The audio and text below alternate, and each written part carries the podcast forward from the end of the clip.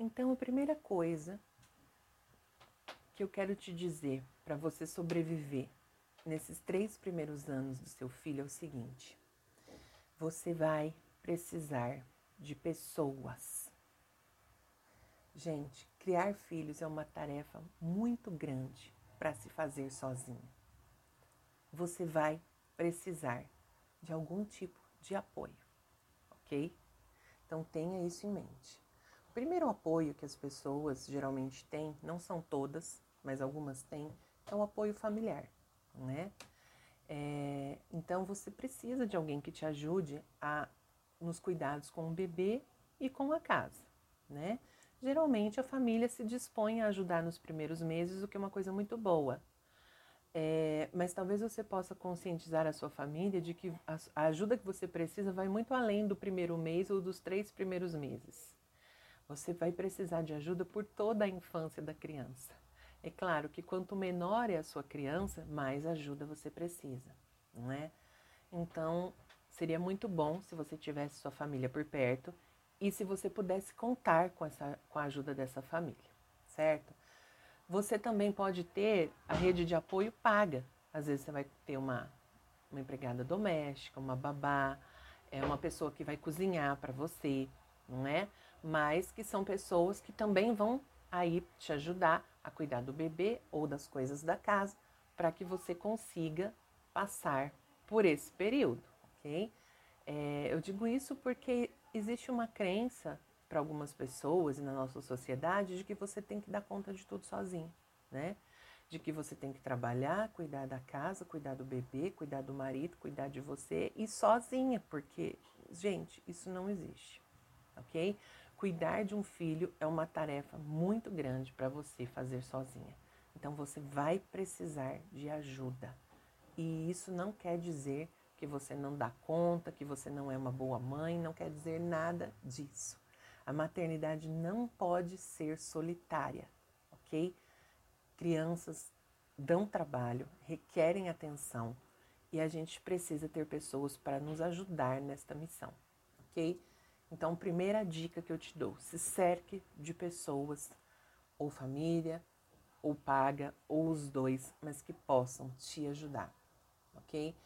É, muitas vezes creches e escolas também vão funcionar como essa rede de apoio tá bom? É um momento ali que a criança vai para a creche, vai para a escola e você tem tempo para você, para trabalhar, para cuidar da casa. Não se sinta culpada por isso. Isso é necessário. Isso é questão de saúde mental, tá bom? Uh, também vai ser muito importante você ter contato com amigos que já são pais. Isso é uma outra ideia, né? E isso pode ser uma fonte inestimável de informações para você é, sobre como você lida com o seu filho. Ou se pelo menos você não tiver essas informações, só de saber que os outros pais passam pelas mesmas situações que você, que os filhos deles é, aprontam tanto quanto o seu, já vai ser reconfortante, só por isso já vai ser terapêutico, tá bom? Então faça um esforço para criar relacionamentos com pessoas que tenham filhos da mesma idade que você ou que pelo menos os filhos acabaram de sair da mesma fase que você está.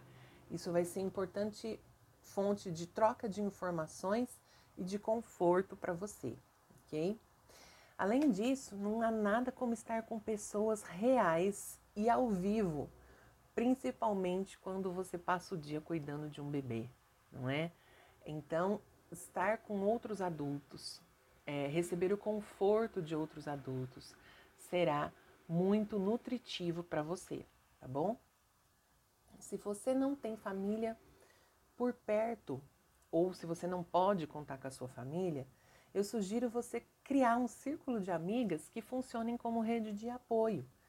Uh, de repente, pode fazer um esquema assim de que uma cuida das crianças enquanto as outras amigas saem para se divertir um pouco. E assim vocês vão revezando. Uma vez por mês que se faça isso, vai salvar a sua saúde mental nesse período.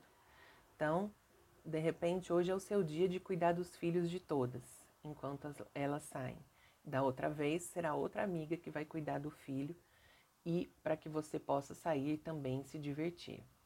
Então, é, precisa ir se reinventando e tendo ideias fora da caixinha muitas vezes para você conseguir ir resgatando um pouco a sua vida e fazendo coisas por você para ir cuidando da sua saúde mental, tá certo?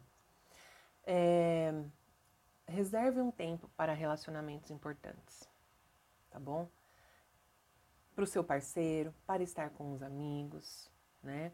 É, depois que se torna mãe, fica difícil cuidar do casamento, difícil para ter tempo com o parceiro, e é por isso também que as pesquisas mostram que há um grande número de separações, de divórcios depois do primeiro ano do bebê. Então, esteja no controle da situação. Não deixe a rotina, a maternidade te atropelando de maneira que você não tenha mais tempo para investir no seu casamento. Deixe o seu bebê ali com os avós um pouquinho ou com uma amiga para que você possa ter um tempo com seu marido, uma vez por mês que seja. Já vai ajudar muito no relacionamento de vocês, tá bom?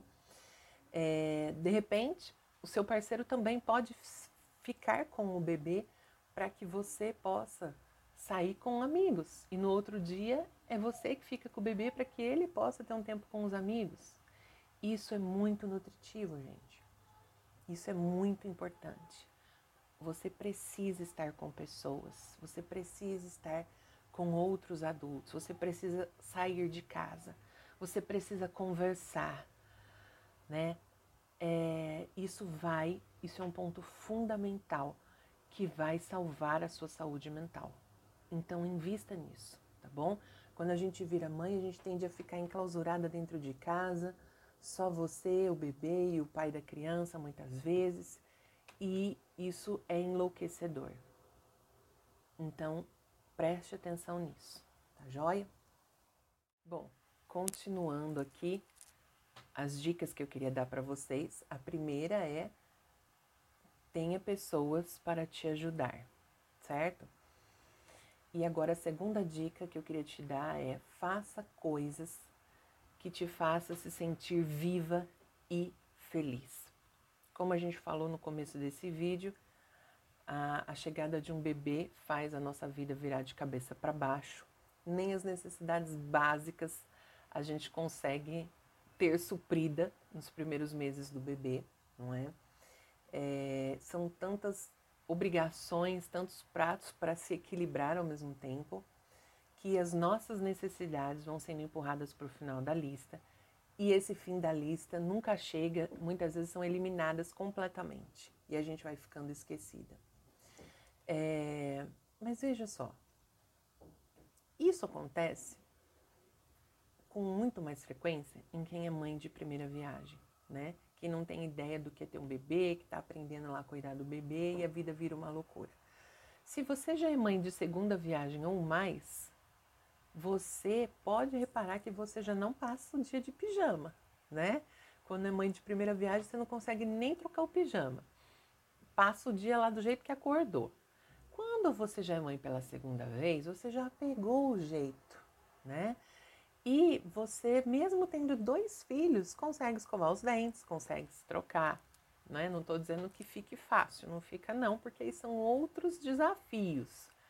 Mas essas questões mais básicas, você já consegue dar conta. Então, veja, é, é, essa questão do puerpério também tem a ver com se adaptar, com pegar o jeito da coisa, percebe? Né? Então, você precisa ir aprendendo a lidar com o seu bebê, ao mesmo tempo que você não esquece de você mesmo, tá certo? Então, por exemplo, você pode deixar o seu bebê, mesmo que ele esteja chorando, por um minutinho que seja, para você conseguir tirar o pijama e pôr uma outra roupa. Isso com certeza vai fazer você se sentir melhor do que, puxa, passei o dia inteiro de pijama, né? O seu bebê pode esperar ali no bebê conforto, mesmo que ele esteja chorando, enquanto você toma um banho, né? É enlouquecedor tomar banho com o bebê chorando ali? Sim, concordo que não seja o banho mais relaxante do mundo. mas você pode saber que o seu bebê está bem, né? Que ele está ali chorando porque a maneira dele se comunicar e que, é claro, um bebê não sabe esperar, ele quer ser atendido de imediato. Mas você sabe que não é nada de grave, que ele está bem, que ele está ali perto de você, que você está supervisionando e, e que você precisa e merece também ser cuidada, tá certo? É, que mais? Uh, eu quero que você, estou te falando essas coisas por quê? Porque eu quero que você lembre que o melhor que você pode dar à sua família é você, calma e descansada. Ser uma mãe amorosa e eficiente, que eu sei que você quer ser, leva muito tempo e energia. E você não pode fazer o seu melhor quando você está cansada, irritada, estressada ou sobrecarregada. Entende? Então, isso significa que você vai precisar encontrar meios de se reabastecer. Então, eu estou falando algo na contramão do que acontece. Ao invés de você ficar lá no fim da fila, esquecida, por anos, não. Desde o momento em que seu filho nascer, você precisa encontrar meios de se reabastecer desde o primeiro dia de vida dele. Quanto menor é o bebê, é claro que isso é mais difícil. Mas se você se propor a isso, a encontrar coisas mínimas que sejam, que vão te reabastecer, vai fazer muita diferença para a sua saúde psicológica. E conforme o seu filho vai crescendo, você vai conseguindo é, e inserindo outras coisas na sua lista para você fazer por você.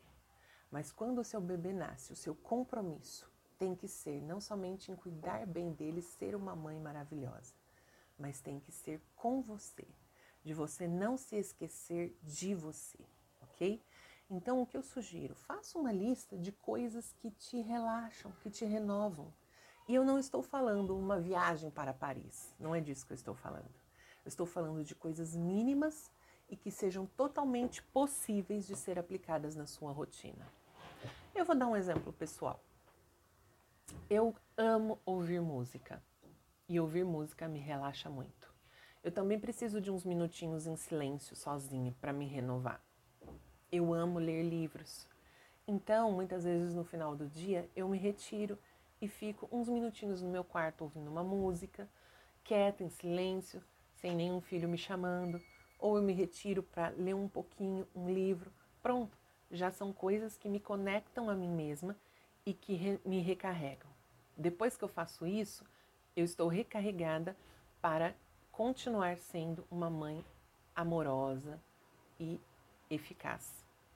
Entende? Então pense nisso, o que funciona para você e veja como você pode aplicar isso na sua rotina uma coisinha, por alguns minutinhos que sejam, vão salvar a sua saúde mental nesse, nesses três primeiros anos de vida do seu filho. Tá joia?